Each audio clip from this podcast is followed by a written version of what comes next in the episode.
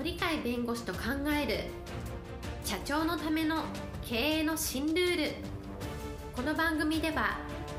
企業が選ぶ弁護士ランキングで税務部門1位に輝き70冊以上の本を出版し多くの経営者を支えてきた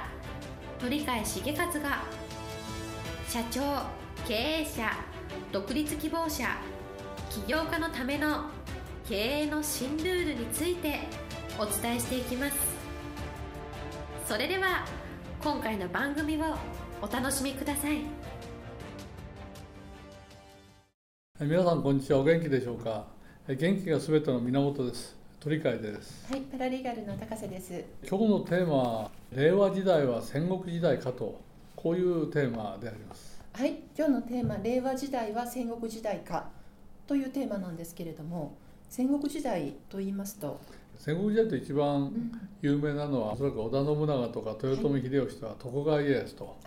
はい、いうような方が一番分かりやすい例だと思うんですが特徴があるのはなんか権威が例えば今川とかね昔からの権威があるところで天下を取るとかあるいは天下取りの争いの頂点に立つかいう人ではなくてどちらかというと新興勢力というのが、はい、えー、織田信長にしたって小さな本当に小さな漁師の息子だみたいな。豊臣秀吉はもうこれは最下級の農民の息子じゃないですか。徳川家康も人質になるような力のない親父さんを持ったと。こういうところですからどちらかというと後発組というか、はい、力を持った大大名に対して後発的に無職みたいな豊臣秀吉も含めて後で出てきてそこが画期的な発想今までにないことをやって時代を変えていくと、えー、つまりえ大きな時代の変化の時代にはこういう後発組が画期的な発想を持ってですね、えー、大きな力を発揮すると。逆に言うと無職の者でも社会からほとんど認められないような弱小の人と思われているような人にめちゃくちゃチャンスがあってそういう人こそ、えー、従来だったらこれがエリートだったこれは素晴らしい会社だとか言った人たちあるいは言った組織をしのぐようなねことができるっていう下克上の時代みたいな、はい、それが戦国時代ですからまさに令和時代っていうのは時代の例えば従来昭和的な発想みたいなことを言って昭和的発想とは違った形の新しい発想でやるということはもう時代の大変革が行われているとい。うことも間違いないので、はい、そういう意味ではこの組でいろんなたくさんの人にチャンスがあるんですよと勇気を持ってもらうような時代かなというのは今日の戦国時代の意味ですね。はい、えっ、ー、と今日のテーマ令和時代は戦国時代かというテーマだなんですけれども、戦国時代のようにそういったえっ、ー、と新興勢力後発組がそうやって力をこう持っていくように、令和の時代もそういった時代になるというそういうことですかね。という感じがあるんでね。えー、一番あのこの秀吉とか信長とか家康さんの話をすると。彼らがどういう意味で革新的だったかをちゃんと捉えるとやっぱり従来の権威と違った考え方を持ってしかもちゃんとした一種のビジネスモデル的なね、え感覚がやっぱり違うところは例えば信長っていうのは有名になるよ和魂要塞っていうことは、はい、明治時代で日本を強国にしたそういう精神ですよね。ところが信長がやったっていうのは当時、えー、鉄砲っていうのは主力じゃなかった武器ですよね。はい、刀の方が槍の方が主力だったよね、ね、あるいは弓の方が。それが、えー、鉄砲を重視してそれを大量に使って戦闘のやり方を騎馬軍団として最強と言われた武田軍団を破るみたいな長篠の合戦みたいなのありますね、あるいは鉄板で作った船を作るとかそこに大砲を添えるとか、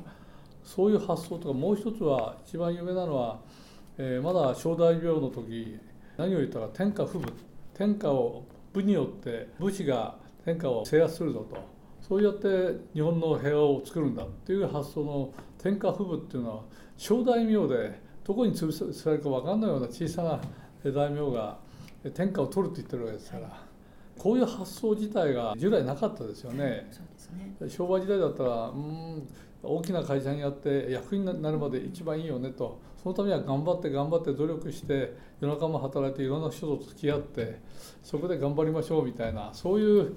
勤勉さとか長時間経営とか同じ会社に入社から辞めるまで他の会社行かないみたいなそういう、えー、一つのモデルがあったと思うんですけど今はどちらかっていうと本さんみたいな型破りでアメリカ留学組ではありますけど日本に帰ってきて自分の故郷の福岡で一人の正社員と一人のアルバイトの前でみかん箱の上に立って将来は1兆2兆という豆腐屋みたいな形で大きな会社を作るんだっていう